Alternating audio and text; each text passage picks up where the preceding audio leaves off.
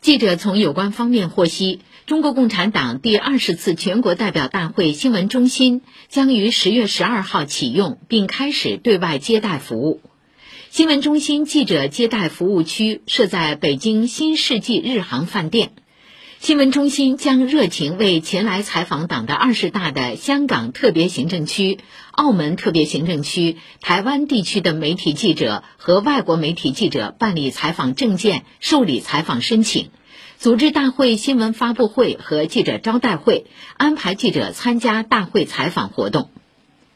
新闻中心网站和相关平台账号将于十月十号零点开通，及时刊载发布大会信息以及新闻中心新闻发布会、记者采访活动公告等。